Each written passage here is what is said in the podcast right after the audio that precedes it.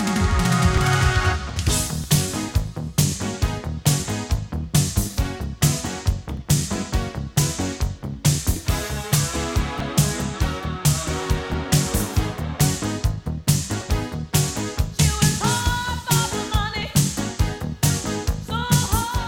Y agradecimos un día más la visita de José Antonio Chico en su piedra de Roseta, al que le damos la bienvenida y los buenos días. Muy buenos días, José, ¿cómo te encuentras? Muy buenos días, Jesús. Con estos calores, ¿cómo lo llevas?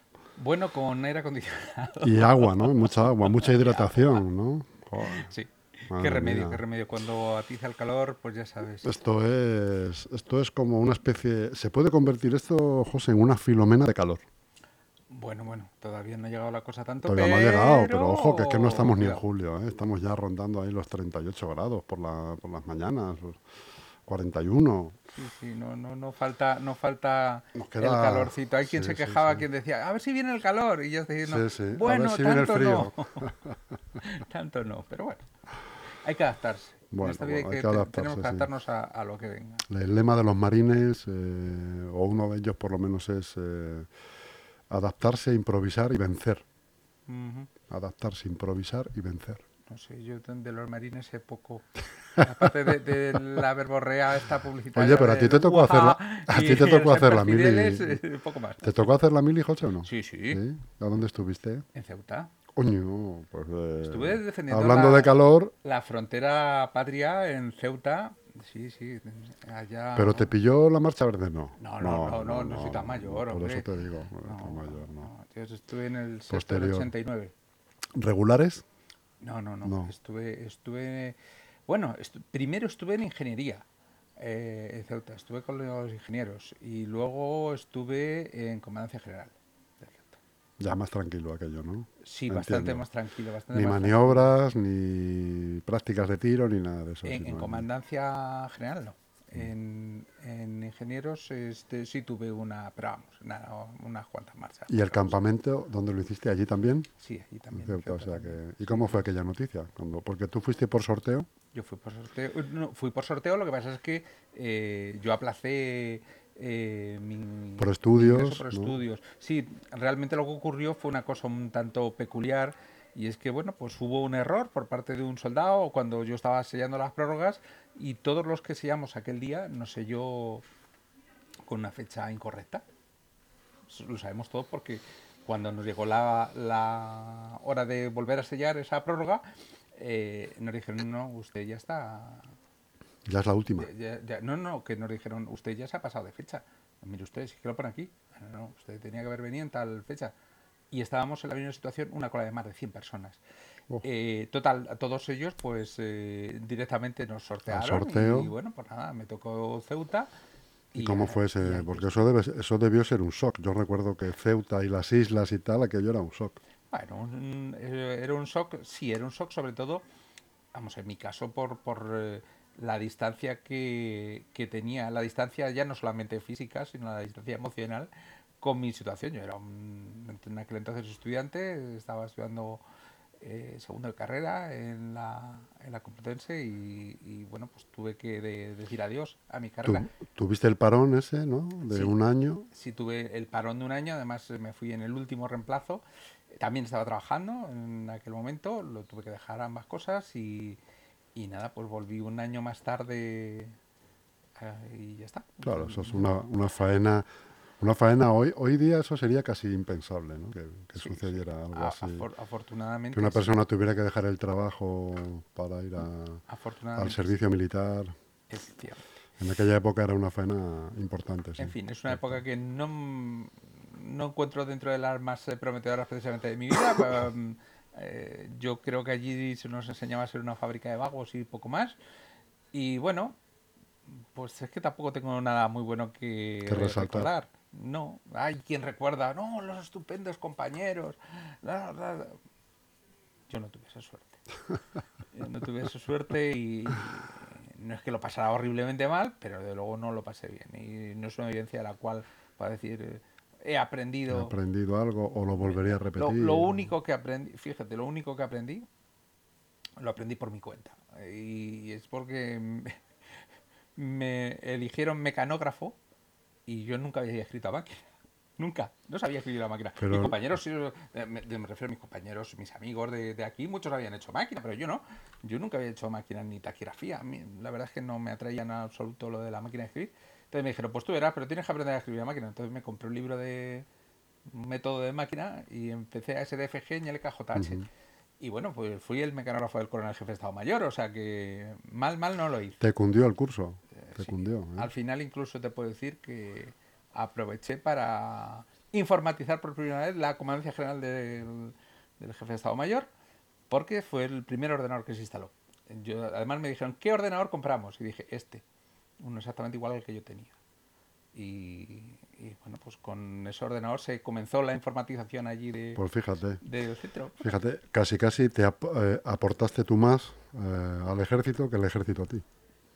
Bueno, ¿no? Si lo vemos así, si lo vemos así. en fin, no quiero tampoco detenerme mucho más. A ti te gusta mucho esto de profundizar en la- las anécdotas, pero ya te digo, no es una época de la- vida que recuerde con mucha gratitud. Así que bueno, vamos con lo de esta semana. venga, vamos allá. ¿De qué vamos a hablar, José? A ver, estas, pues, tú sabes que a mí me gusta siempre unir un poco lo que hablo a, a las noticias un poco de actualidad, ¿no? Y esta semana, bueno, hemos tenido dos. Una, bueno, pues esta de la rebelión del grupo Wagner y tal, pero hoy no vamos a hablar de guerra. Venga, no, no vamos a Eso es un tema candente, Es un ¿eh? tema candente, espinoso, ¿eh? Pero lo, de- lo dejamos para otra, a ver si se aclara un poquito más, porque Todavía no se ha dicho la última palabra. no, no se ha dicho la última palabra y además está todo el mundo muy confuso. De verdad estábamos pensando que la Unión Soviética, o la Unión Soviética, no, perdón, Rusia, eh, es una superpotencia en el ámbito militar. Se está viendo Pues- pues que... parece que cuando deja tienes mucho que un- desear. una columna de blindados que empieza a marchar a 500 kilómetros y la detienen a 240 kilómetros ya, mm, de la capital. de- pero mm, destruyendo carreteras directamente y puentes, pues oye, ya dice uno, oye, a lo mejor parece que esto de, de superpotencia Es un tampoco poco, tanto, ¿no? es verdad que es un poco inexplicable. Yo cuando leí y vi ayer eso, joder, no sé, me, me choca todo tanto, ¿verdad? Que no haya una fuerza ahí que pueda parar a este ejército de mercenarios. Pues eh, bueno, un ejército de mercenarios muy bien formado. Muy, y, muy bien formado, Y el problema que tenían probablemente, yo no creo que hubieran llegado a las afueras de Moscú, tampoco. Pero vamos, que medito le entró a algunos sí, porque estas cosas, eh, bueno, pues suceden en Rusia y cuando suceden nadie sabe qué, en qué lugar se va a colocar cada cual y si va a haber algún general respondón que va a decir, ah, pues... Bueno, y que todos tenemos las abrimos las imágenes. puertas o apoyamos de tal manera. Todos tenemos las imágenes todavía de Yeltsin subido a un tanque, digo hablando a la Rusia gente. o sea todo es posible. Todo es posible. Así que, bueno, bueno, vamos a ver si se aclara la cosa un poco más y la semana que viene igual hablamos un poco de esto. Y la otra gran noticia de la semana fue la búsqueda del Titán, del sumergible este Que implosionó. implosionó Al final debajo del agua. Eh, una aventura para millonarios, esto de examinar pues eso, las ruinas, es lo poco que queda, o lo De mucho que queda del ¿no? Titanic, de cerca. Y bueno, pues este submarino, este batiscafo, más que submarino, implosionó. Y, y ahí se quedaron. Tuvo es una muerte instantánea, eso lo sabemos. No, na- allí no, seguro que nadie sufrió. No hubo sufrimiento. Pero vamos, es, eh, es sorprendente, ¿no? Que, que estas cosas puedan ocurrir, porque claro, se supone que estas cosas, pues, que llevas un equipamiento como que está muy, muy probado y. Tú fíjate que yo el otro día leí, por ejemplo, que, que James Cameron, cuando hizo la película, Sí. bajó como 12 veces. Más, más, más, más. Más veces. Más veces, más veces. No ¿Alguna sé- vez tuvo algún No sé si problemilla? hablaban de treinta y tantas, treinta y dos Fíjate. veces, una, cosa así. Entonces- eh, sí, pero tuvo, bueno, pues eh, probablemente hubo algún tipo de fatiga de materiales o algo así en el, en el sumergible, porque este sumer- sumergible había ya viajado varias veces allí al Titanic y, había aguantado sin problema, con lo cual, bueno, habían tenido algún problemilla de comunicaciones alguna vez, sí, pero, pero mm, de luego nada parecido a lo que sucedió, que fue catastrófico directamente. Y, y esto, pues fíjate, entronca con lo que iba yo a comentar esta semana, ¿no? Y es que vamos a ir a hablar mucho más de esto. No me refiero a las expediciones esta de turismo, que siempre va a haber expediciones de turismo de aquellos que se lo pueden permitir y hacen cosas raras, ¿no? Eh, ir a ver unos restos que están, vamos, raras. A mí me parecen raras. Yo no pagaría la enormidad que han pagado esta gente, que, no sé, hablan de 380 mil dólares, una, una cosa así, ¿no? Por el, por el billete personal de cada uno, ¿no? Parece que eran unos millonarios, no sé pakistaníes hindúes, no sé exactamente los que habían pagado. Eh, me refiero en concreto a, a los batiscafos ¿no? y, a los robots, estos como los, un robot francés que fue para allá, para la zona, a ver si eran capaces de... La verdad es que cuando llegó ya había pasado toda esperanza de recuperarlos con vida, pero bueno, el caso es que lo mandaron eh, porque esto sí vamos a oír hablar mucho en los próximos meses, próximos años, ¿no? Porque ahora comienza una cosa que nos puede parecer un poco extraña, pero que va a estar en boca de todos en muy poquito tiempo. Y es eh, la minería de los fondos marinos.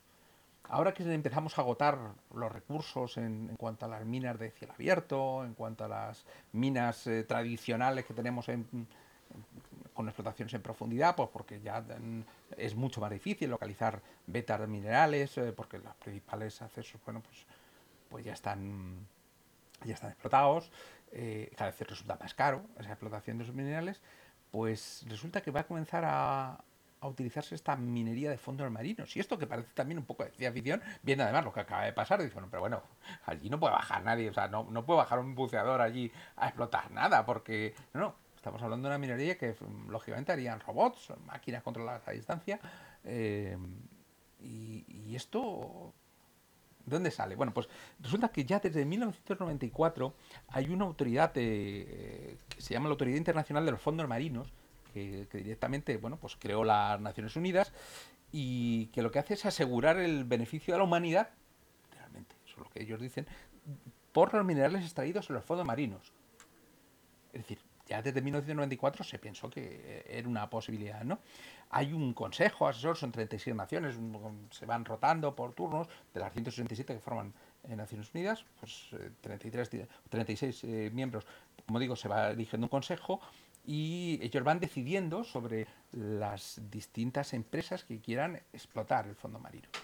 Eh, entonces, bueno, pues cualquier empresa que quiera explotarlo tiene que pagar una licencia. Son 470.000 dólares. 470.000 dólares, pues, oye, es un dinerete. No, eso se asegura que quien se meta a ello, de luego va a tener una potencia económica después para poder aguantar lo que venga. ¿Y qué es lo que puede venir? Bueno, pues ellos lo que dicen, nosotros estamos aquí para velar el cumplimiento, sobre todo la normativa medioambiental, de que esa explotación pues no, no suponga pues una contaminación del lecho marino y no tenga una alteración en las corrientes marinas de la zona, en fin, cualquier otra cosa. El caso es que desde 2001 ya existen agencias eh, privadas y, algunos gobiernos con expediciones científicas que han comenzado a extraer minerales ya en el Índico, en el Pacífico, en el Atlántico. Y, bueno, pues resulta que hace unos, pocos meses eh, una compañía de estas, una startup, ha encontrado una grieta legal que lo que dice es, cuidado, eh, según el reglamento de, la IAS, de este organismo, en, eh, perdón, el de la ISA, que se llama este organismo con sus siglas en inglés, cualquier negociación tiene que producirse en un plazo máximo de dos años. Y si no hay una pues un final de la negociación donde hay un acuerdo, pues se supone que hay vía libre. O sea que se puede explotar. Y bueno, pues esta, esta startup canadiense se aprovecha de que uno de los pequeños países, una isla perdida, remota por ahí del Pacífico, se llama Nauru, eh, pues que está adherida a este convenio de, la ISA, pues ha dicho, ah, pues nosotros lo presentamos, esto pasa como de tapadilla, pues claro, una cosa, una islita perdida por ahí. Y dicen, estamos, esto ya está a punto, ¿eh? Esto ya faltan pocos meses, en dos, tres meses, aquí, si no hay resolución, nosotros nos consideramos que tenemos el derecho a comenzar la explotación. Si eso es cierto, ellos dicen, nosotros estamos en condiciones que en 2024-2025 eh, podemos empezar a explotar de forma industrial la minería. Y bueno, pues el New York Times, eh, que es quien destapa la noticia, eh, coge y hace un estudio y dice, bueno, cuidado, estos señores podrían tener unos ingresos de unos 30.000 millones de dólares, 30.000 millones de dólares, a partir de unos 240 millones de, toneladas de material, que es lo que esta gente podría explotar. Cuidado, estamos hablando de muchísima pasta. Ellos ya tienen unos tres contratos eh, exploratorios de, estos de sondeos, prospecciones y tal, pero prometen que, oye, que han encontrado allí cosas que, que esto promete, que realmente se puede, se puede realizar bueno, ¿esto es único? No, hay naciones, China tiene otros cinco contratos ya exploratorios ahí diciendo, que dice, nosotros estamos viendo. una cosa es explorar, ver lo que hay, y otra cosa comenzar la explotación, porque la explotación no es nada fácil. Sin embargo, eh, ya hay países que los llevan haciendo desde hace, desde hace años. Eh, Bélgica, Francia, el Reino Unido, Alemania, India, Corea, Rusia, Singapur. Entre ellos ya tienen 30 contratos también de exploración. O sea que esto no es una entelequia que se le ha ocurrido a uno, sino que parece que realmente hay posibilidades. Incluso se ha pedido ya la opinión a, grandes compañías al respecto. Eh, oiga, ¿y ustedes cómo verían la explotación? ¿Serían potenciales compradores de, minerales extraídos? Y hay quien dice, bueno, cuidado, aquí hace falta una moratoria, de momento que nadie toque nada, y esto para nosotros es un tema nuevo. Y entre ellas, bueno, pues está Samsung, BMW, Renault, Volvo, Philips, o sea, marcas conocidas a nivel mundial. Hay otros países que se han adherido también a, la cuestión esta medioambiental, han dicho, cuidado, vamos a, no vamos a permitir la explotación de recursos minerales hasta que no se asegure bien. Pues entre estos países está Chile, Costa Rica, Nueva Zelanda, España también, es de los países que ha dicho, vamos a realizar una moratoria hasta que estuvimos a ver cómo es esto de la explotación, porque esto mm, lo tienen que explicar bien. ¿Lo que se puede encontrar ahí es equivalente a tierras raras que hay en la superficie? ¿O es otra cosa pseudo desconocida? Sí, sí, sí, sí. Ahora te voy a hablar de ello. En principio, mm, lo, que lo que pasa es que se va a encontrar de forma muy distinta a como la encontramos a la superficie. Es decir, aquí, cuando explotamos una mina, pues excavamos el terreno, encontramos una beta mineral y de esa beta mineral, bueno, pues se extrae eh, a, través de todo un proceso de filtración de tierras y luego procesos químicos, pues llega a la consecución de los minerales. Lo que pasa es que en los fondos marinos eh, no se va a hacer así. Existen lo que se llaman los nódulos polimetálicos. ¿Y qué es esto de los nódulos polimetálicos? Imagínatelo como unas piedras, unos pedrucos, recubiertos de arena, lógicamente en el fondo del mar y de sedimento y tal, que se hallan entre 4.000 y 6.500 metros de profundidad, también profundidades similares a, donde está el Titanic. Y se sabe, porque ya en estas prospecciones que han hecho, por ejemplo, en la zona que hay entre México y Hawái, que es una de las más prometedoras, pues se sabe que hay manganeso, cobre, cobalto, níquel y tierras raras. Y las tierras raras precisamente tienen su valor por eso porque son tierras raras, porque son difíciles de encontrar y explotar. Entonces, claro, esta explotación de minera básicamente mm, consistiría en que tú extraerías los minerales, te traerías los módulos, las piedras para entendernos, las absorberías con una especie de, aspiradora del fondo marino o algo similar, o las cogerías con algunas piezas, no sé exactamente, eh, porque ahí hay varias tecnologías que están en estudio, y se llevarían directamente a superficie. Y tiene una ventaja impresionante. Y es que, primero, la concentración que hay en esos nódulos polimetálicos es muchísimo superior de la que encuentras en las minas actualmente.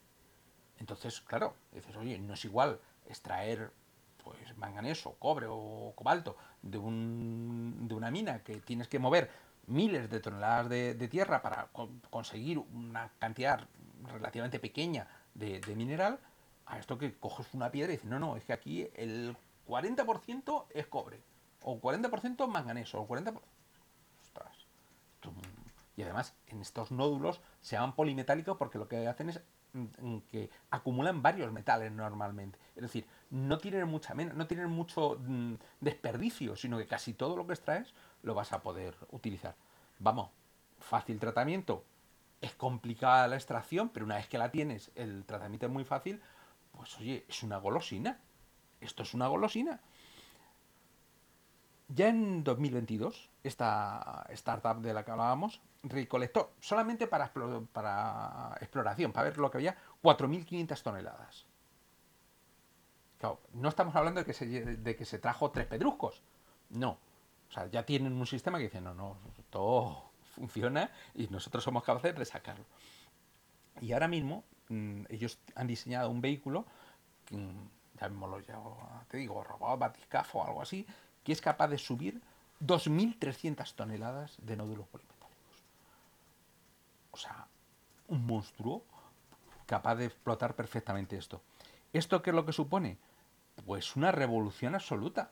una revolución absoluta porque nos podemos encontrar con que muchos minerales que considerábamos que, bueno, pues que, que se encontraban pues en el límite, digamos, de las posibilidades de extracción a, unos precios económicos, pueden volver a ser eh, em, reutilizados por parte de la industria, repensados por parte de la industria, porque va a descender su precio en cuanto comience una explotación masiva. Aquí hay varios problemas, ¿no? Aparte de los problemas técnicos que todo el mundo conocemos, eh, pues también está el problema de que esta autoridad mm, realmente lo está sobre esos suelos eh, que no pertenecen a nadie. Pero es que recordemos que según la Convención del Mar actualmente vigente, pues los, las, las, zonas de explotación de, recursos, tanto energéticos como minerales, de los países, llega hasta 200 millas de su costa, unos 380 kilómetros más o menos. entonces, claro, hay zonas, lógicamente, de, si tú trazas en un mapa esa frontera invisible que habría a 200 millas de la costa, se supone que ya hay una gran zona desde la cual ya muchos estados pueden decir, no, no, aquí nosotros no tenemos que pedir a nadie cuentas, nosotros podemos comenzar la explotación. O lógicamente podemos cobrar a quien quiera explotar lo que hay en nuestras aguas. Pero esas aguas ya que se encuentran fuera de esas 200 millas ya están, están cubiertas. En fin, es un tema bastante curioso porque vamos a ver cuál es el avance. Además resulta y, hay una crítica importante a nivel internacional sobre el secretario general de, de, la ISA, que es un tal Michael Lodge, un abogado británico, porque dicen que tiene unos intereses un poco raros. O sea, se ha mostrado como demasiado predispuesto a admitir la explotación de los minerales y tal. Y ya le acusan en todos los lados, bueno, tiene contra él tiene varias querellas, algunas organizaciones ecologistas, creo que Greenpeace, por ejemplo, es una de ellas, diciendo, oiga, que, usted está aquí para para vigilar eh, pues que no haya una contaminación del, medio marino y tal, y parece que este hombre es todo lo contrario. Lo que ve es el dólar y dice, no, no, que aquí 470 mil dólares que nosotros tenemos por cada licencia, pero luego si tal, parece que quiere explotar comercialmente el tema y ese no es el, camino, digamos, que, estaba previsto para esta agencia. Así que vamos a ver lo que ocurre en, los próximos años. Y esto en tronca, curiosamente, con una noticia que leí el otro día y, que hablaba sobre eh, un estudio de un organismo que es eh, dependiente del CSIC, el Centro Nacional del Instituto Geológico y Minero de España, que decía que analizando 20 instalaciones en distintos puntos de España, eh, buscando un total de 38 elementos químicos, han descubierto que los residuos mineros, aquellos residuos que hay en torno a zonas mineras que no se han explotado, que en su momento se dejaron hacia el abierto, porque eran los desechos de esa explotación minera, son un tesoro.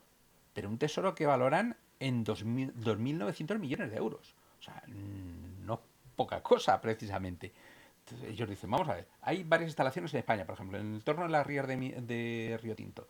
Pues allí hay eh, talio, hay plata, hay escandio. Dice, estos son 1.600 millones de euros en materiales, los que puede haber aquí. 1.600 millones de euros. Cuidado. O sea, estamos hablando de, ostras, si tenemos el tesoro a las puertas y nadie lo está explotando. Y además en zonas que han sido tradicionalmente de explotación minera y además con la ventaja de que nos permitiría su explotación probablemente recuperar paisajes en esas zonas porque hay que recordar, algunos de estos elementos son directamente veneno. O sea, eh, el talio es un veneno.